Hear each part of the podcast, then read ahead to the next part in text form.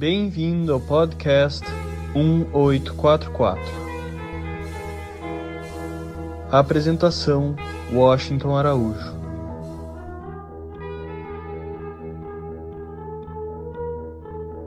Em 30 de julho de 1996, a Casa Universal de Justiça enviou esta mensagem eletrônica à Assembleia Espiritual Nacional dos Barrais do Brasil.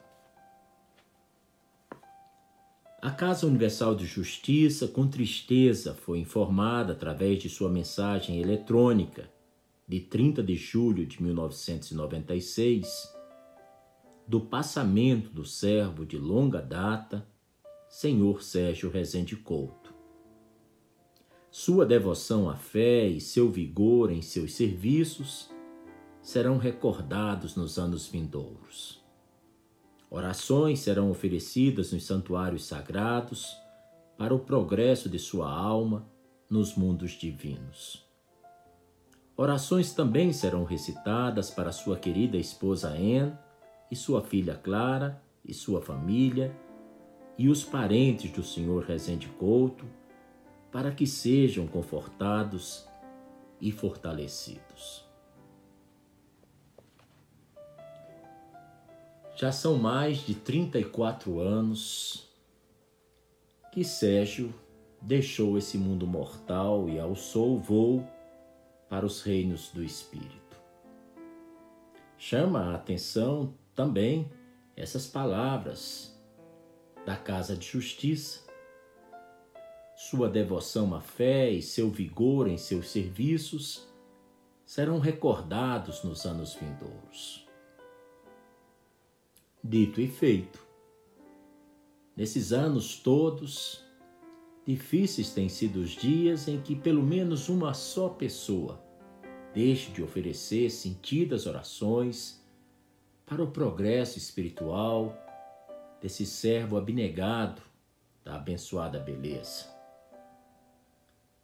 Sérgio passou pela vida de várias pessoas, mas não passou em vão deixou as marcas da humildade, do conhecimento e da lealdade inquestionável a Bahá'u'lláh e a sua ordem mundial. Hoje, compartilharei com os amigos uma carta que recebi do Sérgio Couto enquanto residia ainda no Rio de Janeiro e era o ano de 1980.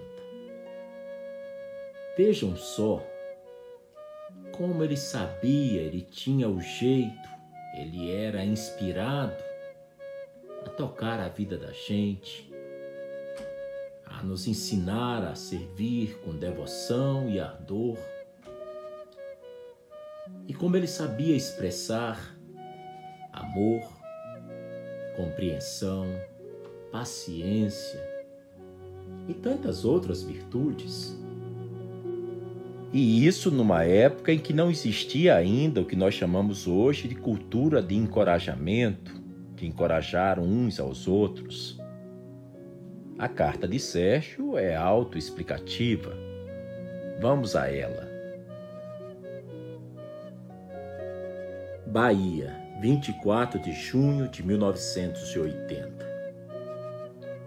Querido irmão Tom, recebi a sua carta de 12 do corrente constando de três cartões escritos frente e verso. Creio que você começou a escrever em Juiz de Fora e colocou no correio no Rio. Fiquei muito feliz em receber notícias suas após um período de silêncio. Silêncio é meditação e meditação é escutarmos a voz de Deus. Por isso fiquei feliz. Realmente, o filme Irmão Sol e Irmã Lua é uma verdadeira obra do cinema. Nunca vi um filme tão lindo. Vamos falar um pouco dos santos. Na verdade, quem são os santos? Que aura de mistério e de beleza circunda a vida dessas almas? Que aura de mistério e de beleza circunda a vida dessas almas elevadas que a humanidade aprecia, mas não as compreende? Santo quer dizer ser puro. Ser puro quer dizer volver-se para o reino eterno e se dirigir para lá. E avante quer dizer desapegar-se. E então vem o sacrifício e a consumação. É na consumação que se vai do reino dos nomes, do mundo da natureza, e se passa ao mundo dos homens. É nesse mundo dos homens que se aprende a fazer a vontade de Deus. Enquanto estamos vivendo no mundo da natureza, não nascemos a segunda vez. Quando o ventre da mãe natureza entra em concepção, então nós nascemos para o mundo dos homens, através do fogo do amor de Deus e dos sopros do Espírito Santo. Saímos do reino dos nomes para uma outra concepção de novos valores. O valor prioritário e primordial vem a ser fazermos a vontade de Deus. O nosso amado Pai, Dr. Mohajer, nos ensinou que a essência da fé Bahá'í é o convênio. A essência do convênio é fazermos a vontade de Deus. Portanto, fé Bahá'í significa, na verdade, fazermos a vontade de Deus. Como o convênio permeia a toda a criação de Deus, a luz que brilha do convênio, uma luz criativa, que instila vida nova, é o amor. Ser santo quer dizer viver sob esta atmosfera do convênio, ou seja, a estrita obediência e lealdade imediata e inquestionável a Deus inalando-se o ar puro do amor. O amor purifica e dignifica o homem. Por amor nascemos do ventre para o plano da vida. Por amor vamos nascer do ventre da mãe natureza para o mundo dos homens. Por amor obedecemos a Deus e nos tornamos firmes no convênio. Por amor ao amor, amamos, e assim nós todos nos tornaremos santos, se apenas o quisermos. Assim como há indivíduos de todas as classes, origens e espécies, assim também há santos de todas as origens. Uns foram lírios puros, outros antes tiveram uma vida cheia de vícios e hábitos impuros mas em um determinado ponto de suas vidas, o dedo da vontade de Deus os toca, os confirma, instila neles uma vida nova e os seus destinos são desviados em um ângulo 180 graus. Antes se dirigiam ao afastamento e degradação, posteriormente se dirigem para a consumação. Então começam a escalada atroz, dolorosa, ardente, penosa, sacrificada, ascendendo de patamar em patamar. Dos santos do cristianismo, os mais loucos foram Maria Madalena, São Francisco de Assis e Teresa d'Ávila. A história destes três santos encontram-se diretamente ligadas à fé Bahá'í. Um dia, com o tempo, irei lhe mostrar esse relacionamento. Santidade é estar caminhando em direção a Deus. Nenhum santo sabia que era santo e, ao mesmo tempo, sentia por isso ficavam tão acabrunhados, tão envergonhados de tanta bênção, tanta misericórdia de Deus. Abdu'l-Bahá fala exaustivamente, não no sentido de produzir cansaço, sobre a santidade. Santidade está baseada na ciência do amor de Deus. Há explanações de Abdu'l-Bahá sobre isso. No rio da santidade se navega sobre as lágrimas. O deserto da santidade é regado pela água do nosso sangue. Na atmosfera da santidade, alça-se voo desprendendo-se de tudo o que existe.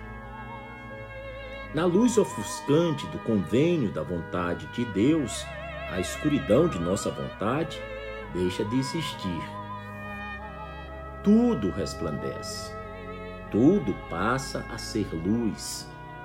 Não mais a nossa escuridão, mas a sua luz. Santidade é uma das metas mais difíceis para nós homens mortais vulgares. No entanto, o Mestre diz que temos de atingir a santidade neste plano em que vivemos. Temos de adquirir luz nesta vida. Temos de aprender a amar nesta vida. São Francisco ensinou que temos de amar sem os olhos, Creio que devemos, além disso, viver sem a vida. Desprendermos-nos até do próprio desprendimento, de aprendermos a aprender, de obedecermos sem nos jactanciarmos e de vivermos entre os nossos semelhantes em espírito de servitude. Às vezes Deus nos faz parar para que possamos dar valor às coisas. Quando deixamos de comer carne, coisa simples e corriqueira, durante meses, o primeiro pedaço de carne que você come é como se fosse um banquete. Só damos valor às coisas quando as temos. Agora é a hora de cada um se levantar com aquela consciência que não vem de nossas mentes mas da vontade de Deus. Ontem pensamos em você e desejávamos que você estivesse aqui conosco. Reunimos-nos em casa, Clara, Anne e eu, e oramos e pedimos a Deus que Ele permitisse que apenas fizéssemos a Sua vontade. Nada mais. Vamos deixar que Ele faça conosco de acordo com a elevação de sua santidade, o grau de sua majestade e ceucitude, nada mais, por nenhum motivo. Você está buscando ser feliz quando você não tem razão de se sentir infeliz? Você tem uma alma, um espírito, uma mente, um corpo sadio, pais maravilhosos. Se você é o fruto de seus pais, então eles são maravilhosos, que Deus os abençoe. Tem casa, comida, trabalho, salário, uma religião, Deus, Bahá'u'lláh. Você, acima de tudo, está vivendo no dia de Deus. Então, não só você é feliz, como você deve se sentir feliz por tudo isto. Sei que você quer ser ainda mais feliz, nós também. O único caminho que conheço para nos levar a esse outro nível de felicidade é a felicidade do convênio, da vontade de Deus. Se for a vontade de Deus, irmão, você irá à frente, pobre, simples e humilde como você tanto quer. A pureza de motivo já é 99% do caminho andado. O 1% fica a cargo de Deus. Onde ir à procura de Deus? Meu irmão, em seu coração Leia as palavras ocultas com os olhos da percepção espiritual. No coração. Teu coração é meu lar. Trabalhar intensamente na administração nos dá uma visão. Temos de ter a visão do ensino e da administração para que a luz seja completa. Aqui, o desenho de uma vela, que é o ensino. Aqui, o desenho de uma casa, que é a administração. Quando colocamos a luz dentro da lâmpada, aqui o desenho de um coração com uma vela acesa, assim nenhum vento da tribulação pode apagá-la.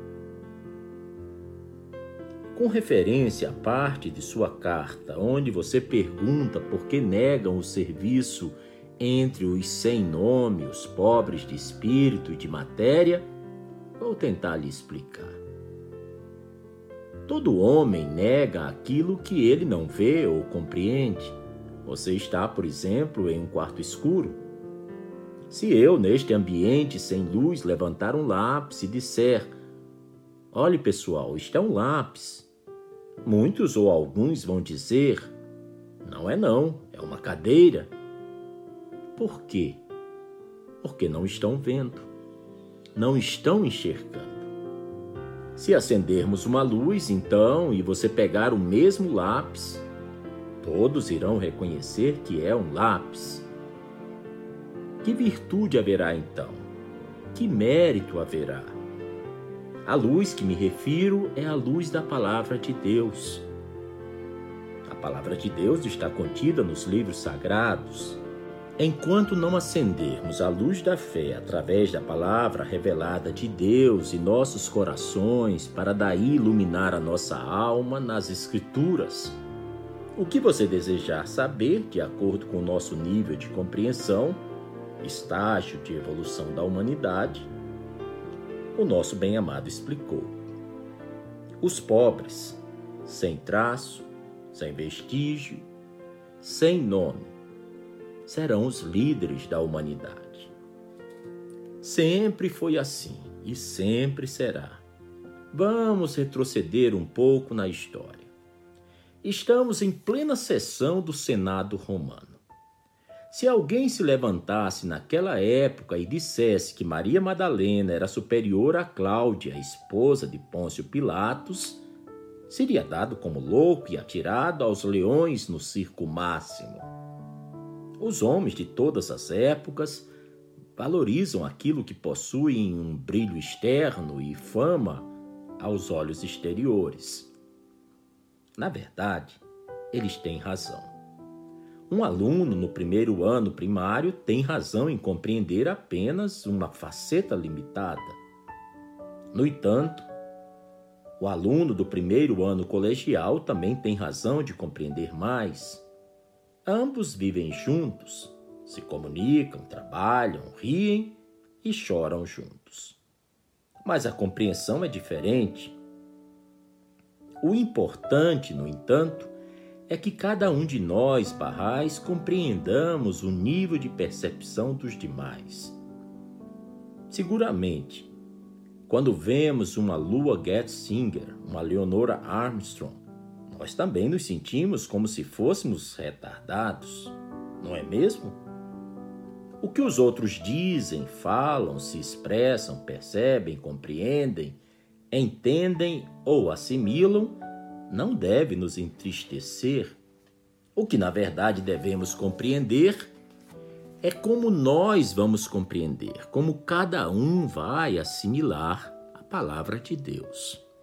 A palavra de Deus é como uma semente lançada em todos os terrenos, segundo a parábola de Cristo, mas vai crescer de acordo com a fertilidade do terreno, não é mesmo? Mas o terreno fértil não pode culpar o pedregoso por não ser fértil. O que na verdade importa é que ao cair no terreno fértil, esta dê frutos. O que quero dizer é que o que importa é o que cada um de nós pode fazer e deve fazer. Esta causa é de Deus. Quer os homens queiram ou não queiram, o reino de Deus será estabelecido na terra. Os pobres serão os líderes. Toda a Bahia e todo o Brasil serão barrais, se Abdu'l-Bahá falou, está falado. Não há o que se discutir ou nos deixar preocupados. Olha a Pérsia. Estão ensinando adoidado, até nas prisões. Tudo isso vai passar. Espero que eu tenha me expressado adequadamente. A outra questão: para onde ir? o que fazer, vou lhe explicar outra coisa.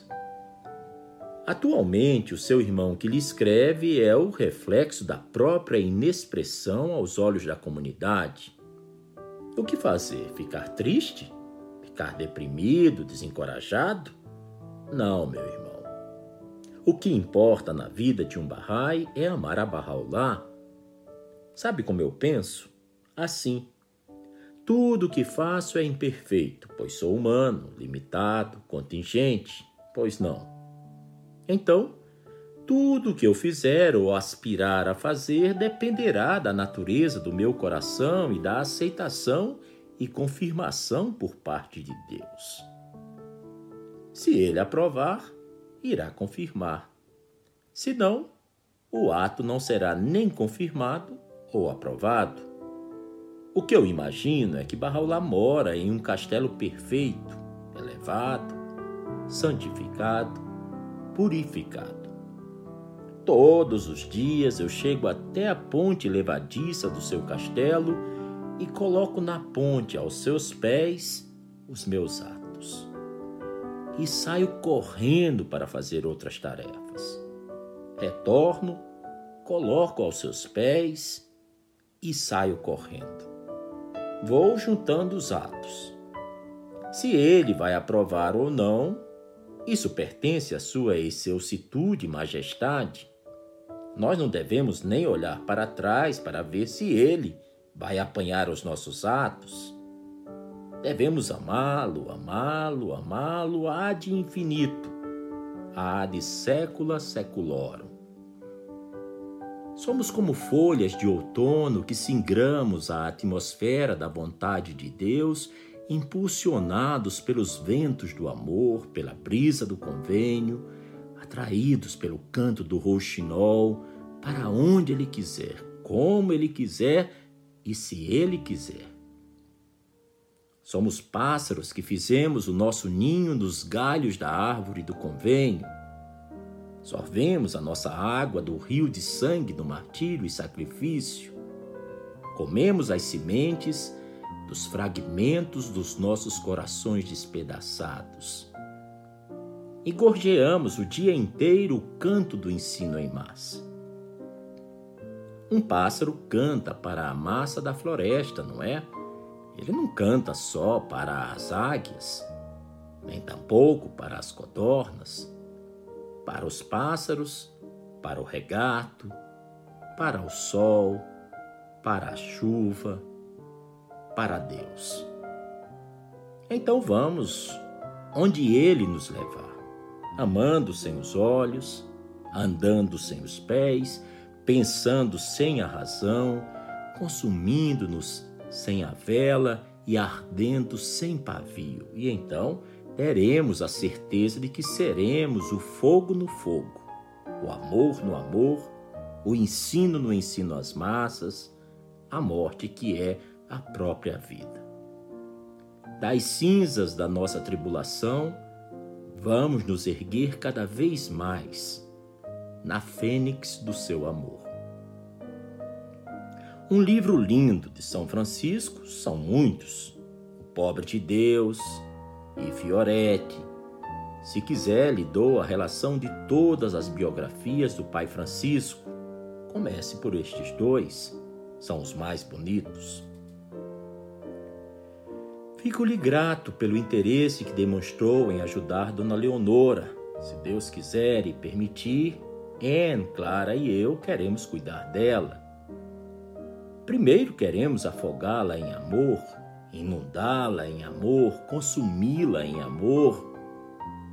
Depois queremos ter gratidão. Nem em todos os séculos e revolução de ciclos e eras seremos suficientemente gratos pela sua semeadura da fé no Brasil. E em terceiro, queremos mudar os seus curativos, dar-lhe de comer, cuidar dela, deixar que ela seja ela, que trabalhe até tombar em pé. Por acaso as velas não tombam em pé ou você as coloca acesas em cima da cama? Não. A glória da vela reside em ir inclinando-se acesa na cera, até que tombada, exale o seu último brilho de luz ardente e parta para iluminar de outra dimensão, onde não mais precisará nem de pavio, nem de vela, e nem de ninguém para cuidar dela. Que Deus nos permita esse privilégio. Para nós, ela é uma santa, uma heroína, uma Marte, a nossa mãe. E tal qual uma mãe, não queremos abandoná-la agora. Que mais posso lhe dizer? Que espera que eu lhe diga? Prefiro não falar. Prefiro não abrir a minha boca ou escrever, pois só posso falar aquilo que sei. Amar é maravilhoso. Perdoar é esquecer, obliterar. Obliterar é compreender Compreender é ir avante. Ir avante é desprender-se. Desprender-se é sacrificar-se. Sacrificar-se é levantar-se. Levantar-se é ficar e ser pobre. Ser pobre é ser rico, rico no amor, na fé e na certeza. Certeza é o ensino em massa. Ensino em massa é martírio, martírio é vida em luz. Luz é farol guia para o martírio na morte. Martírio na morte é poema carmesim para que os homens nos escutem gritando: Ave Barra, moreturus invita e mortis te salutate. Para lhe facilitar. Salve Barra! Os que estão morrendo em vida e em morte te saúdam. E assim exalarmos o nosso último suspiro e inalarmos o nosso primeiro. Que Deus te proteja, ampare, ajude, guie, oriente. Com profundo amor, Bahá'í, seu irmão e servo em seu serviço, Sérgio.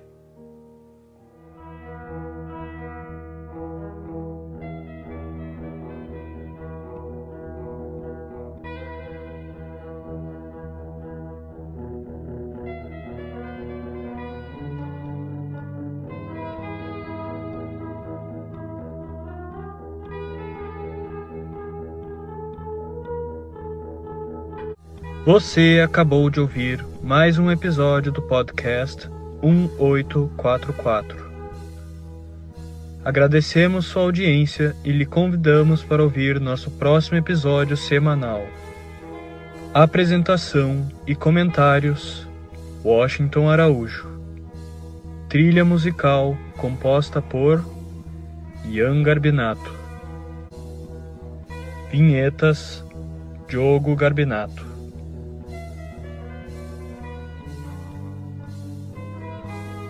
Contatos com a produção para comentários e sugestão de temas podem ser feitos através do e-mail podcast1844@gmail.com.